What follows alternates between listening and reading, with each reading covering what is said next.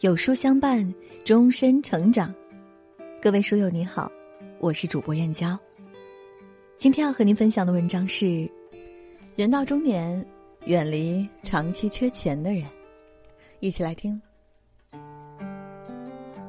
曾听过这样一句话：世人慌慌张张，不过图碎银几两，可偏偏这碎银几两，能解世间万种慌张。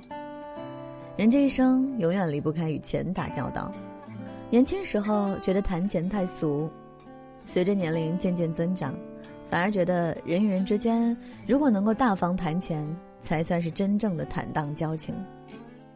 这个世界每个人都有自己的生活，也许有人庸碌半生，走到不惑之年，却因种种原因无法有所积蓄，仍然努力向上。可总有一群人每日浑浑噩噩、不思进取、好吃懒做，明明处于壮年，却从未想过靠自己，整日依靠他人救济度日，自以为生活无忧，其实却是满目疮痍。有句话说：“人穷穷一时，心穷穷一世。”人到中年，如若身边还有这样长期缺钱却从不自己之人，千万记得。要远离。莎士比亚说：“借钱给别人会让你人财两失，向别人借钱会让你挥霍无度。”人与人相处最怕听到“借钱”二字。钱品好的人将钱借给他，无需自己挂心，总会有借有还；而那些钱品差的人，将借钱当成日常习惯。既不懂得主动归还，也不愿意努力奋斗，把钱借给这样的人，只会是一场灾难。演员岳云鹏有一个从小到大的至交好友，两人形影不离，无话不说，即使毕业多年，也依然对朋友有求必应。每次朋友遇到什么事，他不遗余力的帮忙，找他借钱，他也总是毫不犹豫的借给对方。可时间一长，他发现朋友借钱却很少还钱。永远只还少部分钱，然后再向他借更多的钱。后来，岳云鹏向他人打听，才发现这个朋友大多时候好吃懒做，每天不工作，一心只想着到处玩乐。每次自己没钱了，就开口向岳云鹏借钱。那时他才明白，他把朋友当亲人，朋友却把他当成摇钱树。最后一次，他借给朋友一万块钱，买断了两人的关系。从此再无往来。救急不救穷，帮困不帮懒。生活中这样的人并不少见，他们早就养成了依赖心理，无论遇到什么事，不想着自己去解决，总是指望别人，还把别人的帮助当做理所当然。正如《人生需要揭穿》一书中所言：“我向来不以钱来判断事物，但我知道我们爱的人应该是和我们的价值观相近的人。”借钱给别人也要看对方是什么样的人，值不值得帮助。如果永远只知道依附和索取，而不懂得双向付出，即使再枝繁叶茂的大树，也会有枯枝败叶的一天。人到中年，别再肆意妄为，别因一时顾及而让已然艰难的生活雪上加霜。而对于那些试图依附自己的人，能远离就尽早远离，这不仅是对家庭负责。也是对自己的一种解脱。有人问蔡澜：“先生，您觉得对您影响最大的是哪句话呢？”蔡澜说道：“做，机会五十五十；不做，零。”深以为然。人活到一定年纪，总会明白，任何事情只想不做，永远无法实现。只有敢于行动，才有让梦想变为现实的机会。赚钱也是如此，年轻时候好高骛远，寅吃卯粮，总想着自己有一天会成功，却从不懂得付诸行动。即使机会已然摆在眼前，依然踌躇不前。等到年老时，想要改变，却又屈服于现状，一辈子浑浑噩噩度过一生。作家韩少功说：“在今天的现实生活里，其实每个人都可以找到足够根据来发现自己的贫困。”说的正是如此。我的一个远房表叔，年轻时总吹嘘自己有一天会兴旺发达，那年头流行外出打工，很多村里的壮劳力都出去找机会，他却冷眼旁观，干这些堆砖砌瓦的活儿，能有啥出息？要干就干点大事。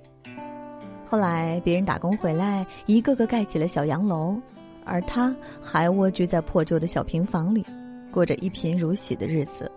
他虽羡慕，却仍然口不饶人。这些人眼瞧着光鲜亮丽，实际上在外打工不知道有多寒酸。换做我呀，当然得干点更赚钱的营生。到了近几年，不少村民靠山吃山，兴起办农家乐。表叔家里地段合适，本来也可大干一场，可他却不无鄙夷，费这功夫还不如在家多喝一碗酒。看着吧，等逮着个好机会，我也会赚上一个亿。就这样，终日沉迷幻想的他。眼看双鬓发白，却还是一事无成。做一天和尚撞一天钟，得过且过。好高骛远是空想，脚踏实地是梦想。生活中像表舅这样的人很多，他们虽有目标，却从不付诸行动，永远只停留在自己的想象之中，自然也无法赚到更多的钱，得到想要的生活。人穷不可怕，可怕的是不懂努力。如果一个人连自己的生活都无法保障，又怎能经营好自己的人生？有句话说：“人到中年，与什么样的人相处，其实选择的是一种生活方式。